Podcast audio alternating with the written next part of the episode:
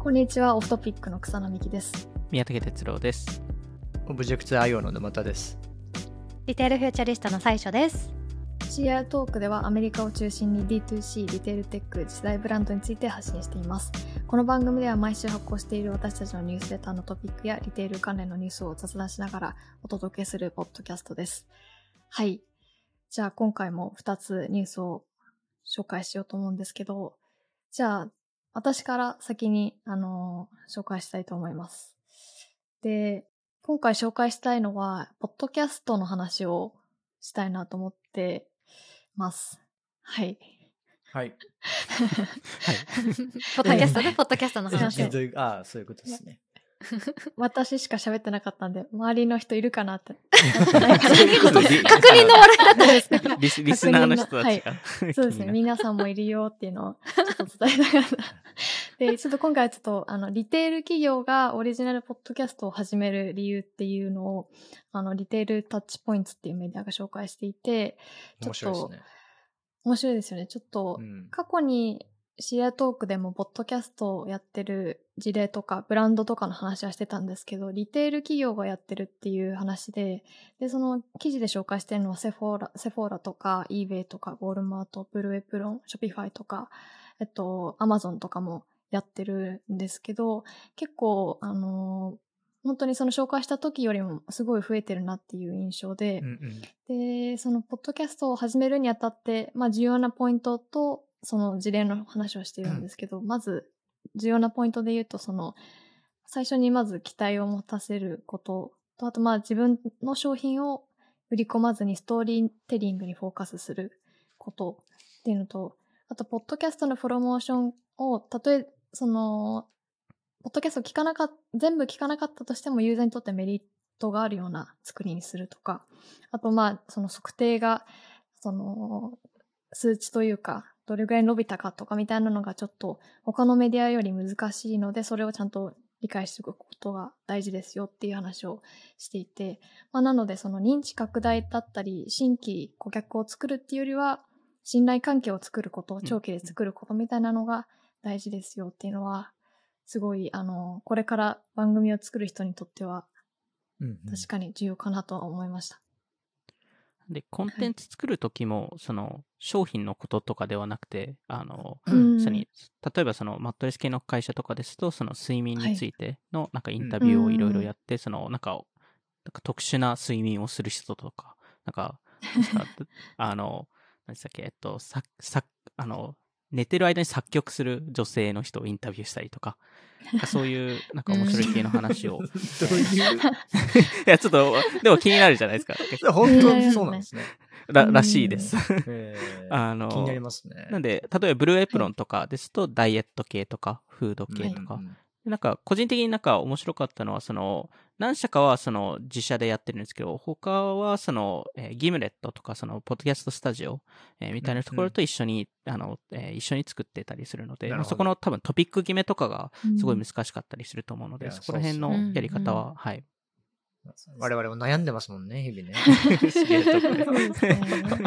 で。もそのなんか聞いていろいろ紹介してる中で面白かったのが、そのトレーラー、トレーダージョーズのポッドキャスト番組でインサイドトレーダージョーズっていう番組なんですけど、それが、が何がおも、その話してる内容としては会社の中の話、従業員の話とか、新商品がこういうもの出ますよって話とか、割とそういう話なんですね。そういう感じなんですけど、うんうん本当にすごい距離感が絶妙で、MC の方は社員のマーケティング担当とかの方なんですけど、そのまあ、まずそのトレーダージョーズって、その、商人、ジョー、ジョーのお店っていう、なんていうか、コンセプトがあるらしくて、うんうんジョーさんのお店ってことあ、ですね。そうです、そうです。ポッドキャストのストーリーの始まりも、なんていうか、港の、なんていうか、音みたいなのが、から始まって。ザザーンみたいな。ザザーンみたいなあいいね。なんかその、エピソードの一つにトレーダージョーズアニュアルキャキャプテンミーティング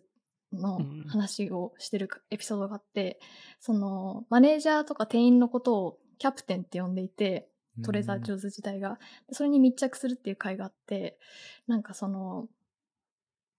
その話の中で話してたのが、なんかついに、あの、デモが帰ってく、ファイナリーデモイズバックみたいな話をしてて、まあ、何の話かなと思ったら、その、試食？トレーダー・ジョーズの試食が。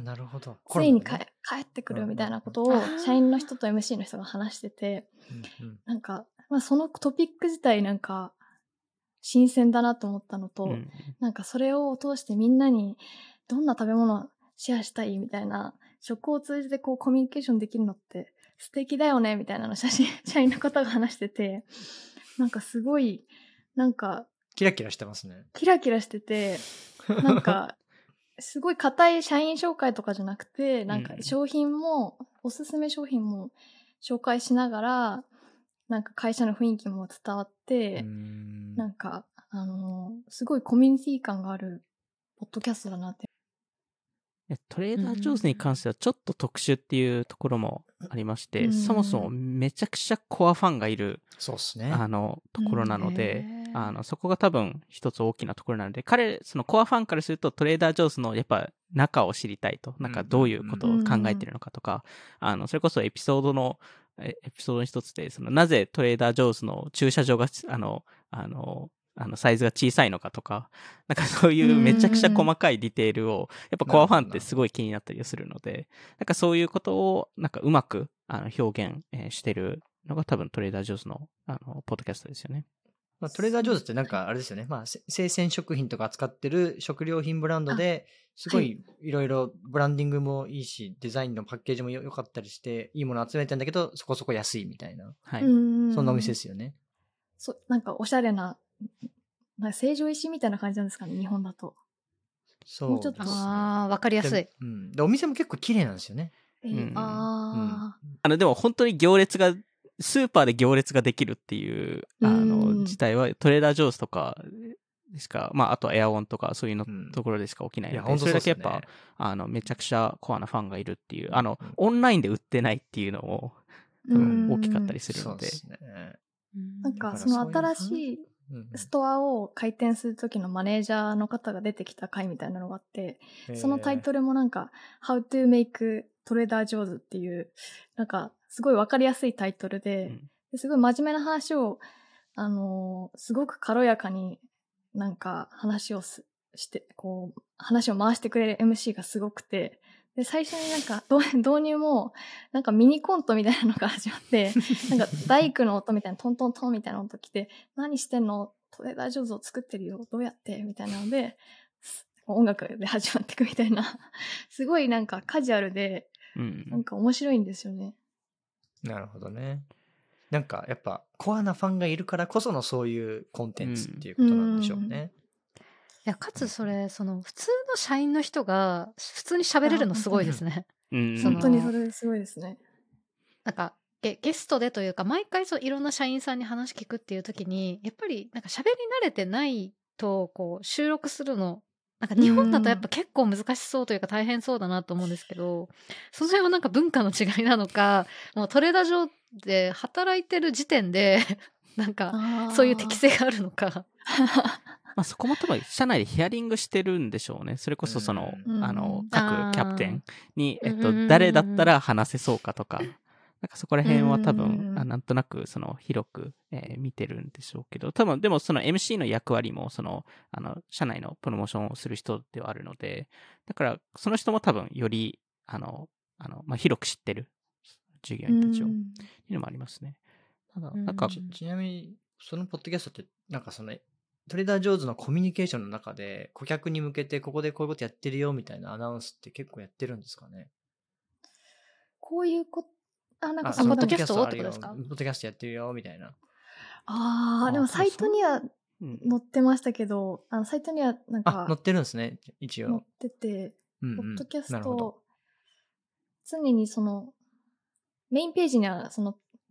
たあの、載ってる、うん。載ってはいるんですけど、リアル店舗で載ってるかはちょっと気になりますね、それは。うん。うん。確かに。なるほまあでも、なんかやっぱ、ポッドキャストの一つの、えーいいところですと、その動画とかよりも、やっぱり、なんかその親近感が作りやすい、えーっていう部分もあるので、あの、やっぱり常にその、その人の声が頭の中で、えー聞いてるっていうのは、あの、アメリカですとパラソーシャルな関係性とも呼ぶんですけど、その、あの、知らない人なのに友達だと思う、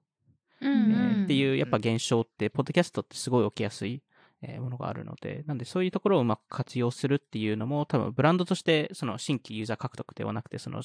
友達のような、えーブランドになるとか、その信頼性をえー獲得するっていう意味だと、非非常に多分重要なのと、あともう一つ、その、えードアダッシュとかヘローフレ、あの、ハローフレッシュとかがやっているのは、社内ポッドキャストですね。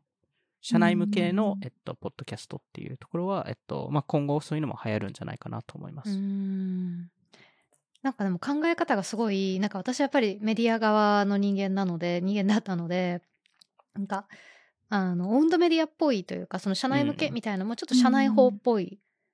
感じですし、うん。なんかその文字じゃなくてあの音声の方がそういう取り組みにフィットするみたいなんブランドとか企業もあるんだろうなと思いますしなんか私記事読んでて面白かったのがなんか最後の方でその、えっと、シリーズとしては終わってもうんあどこでしたっけ？なんかそのポッドキャスト自体が残り続けることうんがなんか結構ブランディングになるみたいなうんうんうんうん。話がなんか確かあった気がしてて。あそれこそマットレスファームうんうん。かな？うん。あれも10エピソードぐらいでしたよね。うんそうなんか、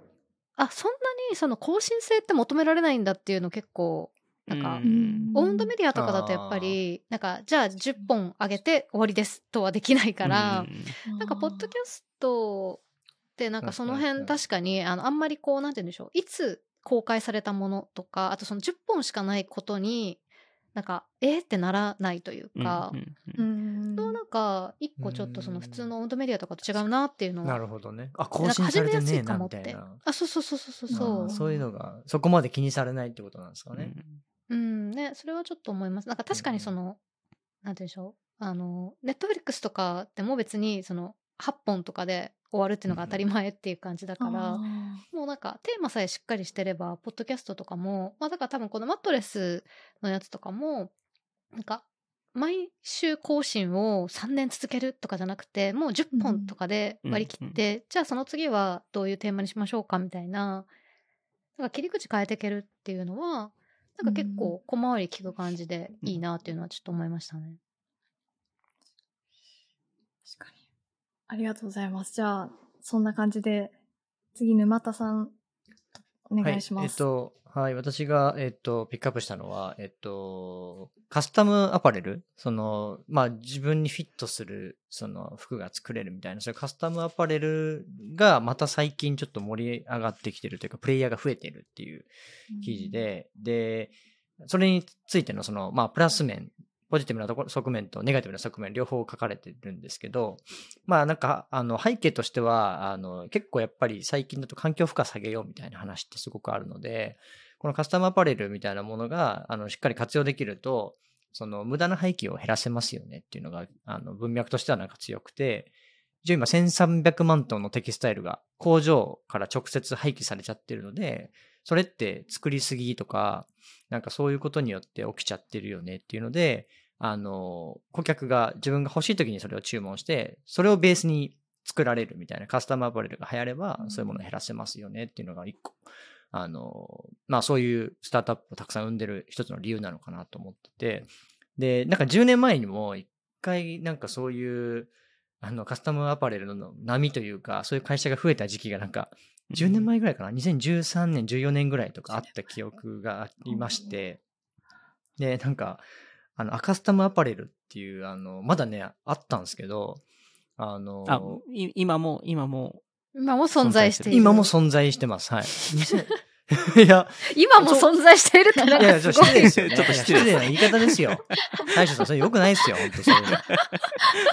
いや、あのね、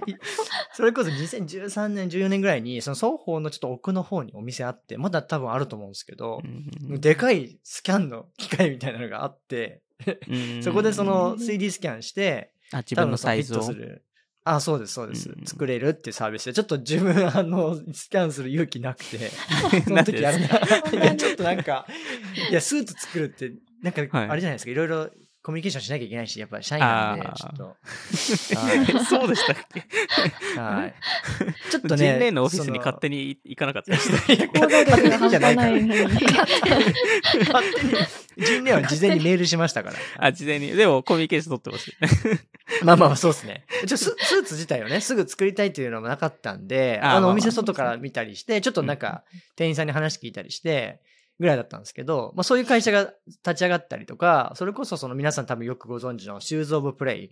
あうん。の、オーストラリアの、あの、靴のサイジングをそのフィットするものを作れうんる、うん。あの、まあ、ブランドみたいなのがあったりとか、あとなんか事例として出た、出てたのは、ゲットウェアっていうなんか、会社とか、ラファっていう会社、うん。まあ、ブランドがいくつか出てたんですけど、まあみんな一旦そのシャットダウンなり、あの、うん。ちょっと、あの縮小するみたいな方向に、あの、なってしまってたっていうのがありまして、でも最近やっぱりもう一回その波が来てて、そのそれぞれのなんか、あの、良さ、悪さみたいなのを、あの、実際に書いてくれてるんですけど、あの、えっとですね、なんかひ一つは先ほどの廃棄を減らせる。うん在庫しないことによる廃棄の抑制で、実際これってフィットするから、あの、まあ、返品も減らせるよねと。うんとりあえずか、なんかもう、サイズをさ、またぎでかいくつか買って、合うものだけ残してんの、これ返品するみたいな、アメリカでもすごい、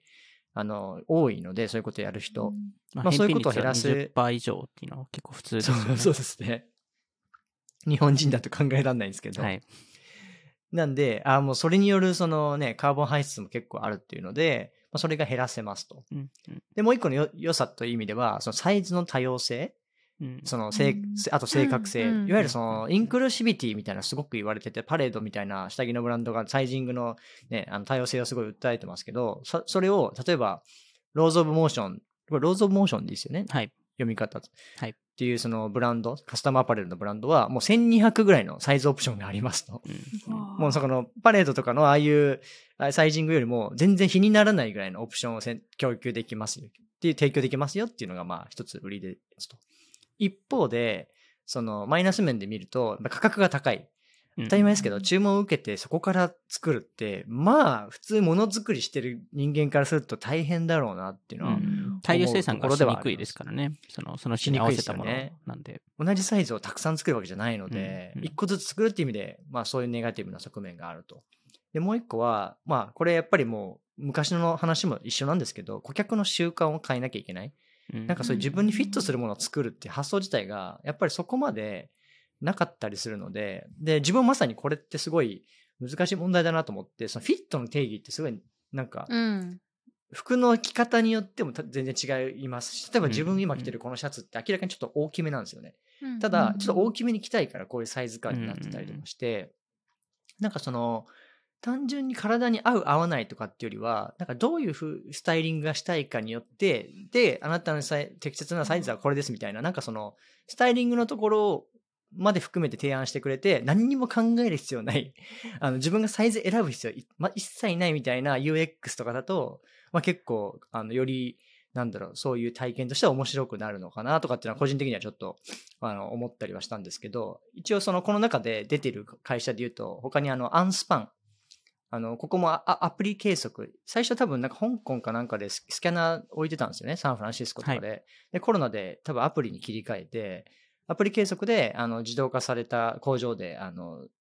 自分にフィットするものを作れるみたいなことをやってる会社で、あの、パンガイアとコラボしたりとかしてるっていう会社なんですけど、まあ、あと、レッドスレッドみたいな、あの、ブランドがあったりして、などこも結構、その、クイズと、もしくは写真とかでスキャンみたいなことをやってる会社なんですけど、なんかそれぞれが、その、違うやり方でやって、まあ、あの、なんかブランドとコラボレーションとかし始めてるんで、まあ、もうちょっとなんか、あの実際に自分も買ってみたりして、なんか体感してみたいなと思ってるんですけど。あそのお店に行くんですか、ついに。確かに赤さん、そのニューヨークのお店で。ついに。今度の出張で行きますか？でも、同じ機会があるかどうかわかんないですよね。確かに。いやでももいうやめちゃくちゃ小型化してるかもしれないから、ね。うん。ないないかもしれないですね、機会が。そうですよね。スマホでやってくださいって。確かに。行ってみてほしい。前はなんかあ10っ年越しに。たんですよ、でっかいやつ、確か。いやでもそれで言うと私今話聞きながら思ったんですけど多分10年前は私わかんないですけど5年前くらいもこの波あったなってあの、うん。ゾゾスーツ出てきたあたり。ああ、うん、ああ、確かに。ありましたね。と確かに、日かなんか日本でもなんか靴の計測とかなんかガーッとこうなんか流行った時期あったなって思うんですけど、うん。なんか個人的には結局やっぱり納期というかそのじゃあこうまあ自分カスタムオーダーメイドで何かを作るってなってあのー注文をしてなんかそこからやっぱり結構時間がかかるってなるとあの大体みんな特に洋服とかってこう今寒くなったからとかうんこう今欲しいっていうのでやっぱ在庫積ん。でる方が圧倒的に有利っていうので、うんなんか結局なかなか普及しなかったのかなっていう印象がその5年前とかだとあってだからなんかそこのあの製造の短縮が5年前と今とかでどのくらいできるようになったのかでまた変わってきそうだなってちょっと思ったりしました。確かに。これだからせ製造側もだからセットじゃなきゃいけないってことなんですかね？製造側のその納期短縮とかコストうん低減とか、できるのがベストですよね。なんで、うんまあ、アンスパンとかはまさにそこら辺は、あの、やっているので、あの、なんで、そういうアドバンテージは、うんうんうんえーあるかもしれないですよね。なんかあとすごい個人的に難しいなって思ったのがなんかそのその人の,、まあその体型とかサイズ感に合わせてってなった場合になんか一方でそのまあデザイン性が高まれば高まるほどこの体型というかまあ標準って言い方するとあれですけど、このイメージで着た時に綺麗になるようにとか一番こう映えるようにってなった時になんかすごくやっぱりサイズが大きくなったりとかするとなんかそこに合わせてじゃあ例えばまあ女性ものとかだとやっぱこうリボンがついてとかなった時のそのサイズ感をちょっと変えた方が全体のバランスがいいみたいなのとかなんかそのうんトータルのバランス感みたいなのがきっとあるはずで。なんかその T シャツとかジーンズとかニットとかシンプルなものだったらなんかこう自分のサイズにフィットするものっていうのありだと思うんですけどなんかデザイン性が高いものってそのパターンを作りすぎると結局そのサイズとかに合わせてデザインを多分し直さないとこうなんか本当の意味でフィットにならないっていう難しさもあるんだろうなって当時思ってました。うん。まさにこのアンスパンのそのファウンダーかながもうその全てのアパレルがやっぱりこのスキャンというかこのカスタムする価値があるかどうかというかその意味があるかどうかとはあのそこはちょっと自分も疑問であのやっぱものによってはそうじゃないのものもあるし、うんでも向いてるものもあるから、うんもうそこをより自分たちとしてはちゃんとあの提供していきたいみたいなことはなんかこの記事内でも答えてましたね。ああなるほど。うんまあ、今はそのサステイナビリティを推してるっていうところも、はい。スタートアップ側としてはちょっと気をつけないといけない部分は、どこまで実際にサステイナブルなのかっていうところですよね。そのカスタムフィットを作ったとしても廃棄物って絶対あるので、そこでゼロと言い切っていいのかとか、あの、まあ、そこの、えっと、結局製造者が別の会社とかであれば、そこ、そこの廃棄物をじゃあどう見積もってるのかとか、えー結局、なんでその、それこそアンスパンとかはそのデニムの作り方を根本的に変えたので、だからこそそのうん。デニムって元々カットをしないと、えーまあ生地があってそこをカットして形で、もちろんその、その分廃棄物が出てくるんですけど、それが一切ん必要なくして、その、そもそもゼロから、えっと、そのデニムをそのまま作れるっていう。それは面白いですよね。ああなんていうか、うんホールガーメント的なあ、そうです、そうです。発想ってことですね。はい。立体的なに立体的な作り方で。なんでそ、そこを変えてるからこそ、彼らがその、うんうんそれを言い切れたりとか、で、その技術を、まあ、他社に提供することによって、まあ、より広広がるとか、なんかこの、個人的にこのカスタムフィットのムーブメントで、一ブランドで勝てるかどうかって、そこだけだと、ちょっと優位性がもしかしたら弱,、くどうしても見えて、だからこそこういうなんかサイクルが起きてるのかなとは思うんですけど、そこの裏方の技技術とかの、えー提供をすることによって、えっと、あの、まあ、一プレイヤーとして強くなるっていう、まあ、まさにその、えーですかね、その、えーパンガイアとか、あの、まあ、オールバーズとかもも、もしかしてこういう方向性に行くかもしれないんですけど、その素材、ブランドだけではなくて素材うんブランドになるっていうところが、なんか、うんもしかしたらこういう会社の、まあ、勝ち筋なのかもしれないなと思いましたね。うん。なんかブランドがね、そういうそのカスタムフィットのなんかラインをあの持つとかっていうのが、いろんなうん他のブランドがやるっていうのは全然ありえそうな気はうん。しますからうね。んうん。まあみんなゼロウェイストっていうのをこのカスタムアパレル系は歌ってるんですけど、ちょっとゼロウェイストなのかどうかはちょっと確かに気になりますよね。うん。え、なんか、ゼロゼロなのかっていうう。んまあまあ。まあ、まあ、それこそ、そこの定義ですよね。はいホールガーメント的な、あの、ニットとか、その、もう、形を 3D で作っちゃう系は、まあそんなに確かに出ないんだろうなって感じしますけど、ちょっとでもカッティング、その裁断うん。して縫うっていうのが入ったら、絶対にゼロウエストではない。そうですよねだからもう服なのでの作り方が変わるのかもしれないですね。まあ、そこまでいけばいいっていうところなので、あの、なんで、そこが多分今後重要になってくるところで、ですね結局サステイナビリティのところも、あの、ススケールするためには、どうしてもプライスポイントを下げないといけないので、でうん。今のカスタム、うん。えーフィットのスタートアップも、まあ、値段が高いっていうあの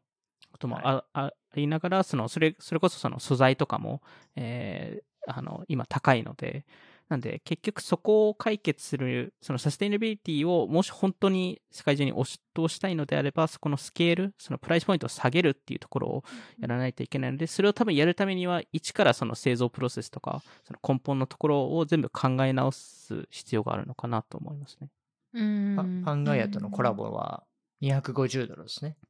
うん、なんで、まあ、でも高めですよね。まあ、服として考えたら高めだけど、カスタムアパレルで250ドルって、まあまあ、ここの価格でやれるんだまあそうですねそのうんなんていうか、普通の洋服と同じくらいの金額を実現できてるっていう感じですよねそうですね。。いい服と同じぐらいのっていうね。うん、うん、うん、うん。確かに。いや、なんか、それこそ5年くらい前のその、流行った、カスタム系が流行った時に、なんか、それ確か車だったと思うんですけど、そのデザインの使用書みたいなのを、あ、そうなんか 3D プリンターで完全にその車が作れるみたいになった時に、なんかそのデザインをなんか IP 的な形で販売をして、うん。で、その作成はそのうんうん。顧客の家にも 3D プリンターを設うんうん。置してもらって、うん、で、なんか作れるようにするみたいな、なんか取り組みがなんか確かあった気がして、ちょっと あの、車とかはそんななんか年に何回も作んないでしょっていう感じですけど、なんか洋服とかだったら最終、なんかそれって、その製造がものすごくなんかイノベーションというか、うん。こうガラッと変わる話なので、なんかやっぱ最終でもそのくらい目指さないと、その、あ、この洋服いいってなって、あじゃあこれをこのいくらいくらでダウンロードして、で、まあ素材があと家にあるかどうかですけど、うん。うん。で、でもその場で素材さえあれば 3D プリンターでもうこの欲しかった洋服ができて、もうなんか今日とか明日とか着ていけるくらいの、なんか納期というかうん製造の短さとかになると、ものすごくそのカスタムっていうものにイノベーションが起きるかなと思うんですけど、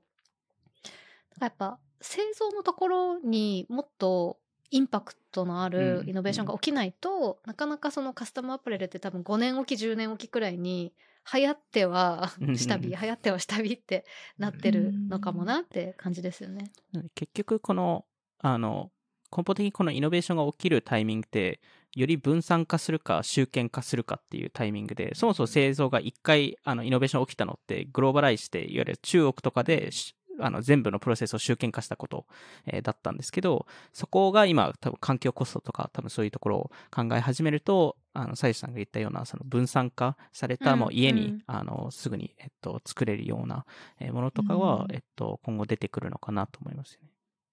でも友まあじゃあまた達と、10年後ぐらいに話しますか。10年後に答え合わせを。答え合わせ。うんあ、カスタムアパレルあるかな、う10年後。ん確かに。でもなんかもしかしたら、あの、セブンのネットプリントみたいに、なんかコンビニで、ら、ううんん。うんうん、プリントできる。なんか、それこそあのネットプリントとかだとあれですもんね。なんかその、え、イラストレーターさんとかが、なんかあの、ネットプリントの、その、なんていうんですか？暗証番号とういうか、ん。コードをこう配布というか販売をしたりとかして、それでなんかその、毎月こうカレンダーがダウンロードできてとか、100円とか200円払うと、みたいなのとかやってたりするから、なんかそれの、なんか立体版がうん。うん。まあ、いつかできてもおかしくないなっていう感じはしですよね。ますよね。うんうん。友友達がその金鉱図で T シャツを作って、あの、着てるみたいなの、よ、見か、よく見かけます。うん。最近スニーカーもなんか、靴、そうです。靴とか作れる、印刷ができるのかな？なんか、できるらしくて、やろうとしてるみたいな話聞いて、でもなんか服とへか簡単に作れたらいいなっていうのはありますよね。ね、オフトピックのグッズももっと作れますね、そしたら。この話して大丈夫？あ大丈あ夫です。あ大丈夫ですか？い やよかった。全然大丈夫です。すいません。はい。はい。じゃあ、そんな感じで、えっと、今回も終わらせたいと思います。今回も聞いていただきありがとうございました。ニュースレターとノートでも毎週発行しているので、概要欄からぜひチェックしてみてください。それではまた次回お会いしましょう。さようなら。ありました。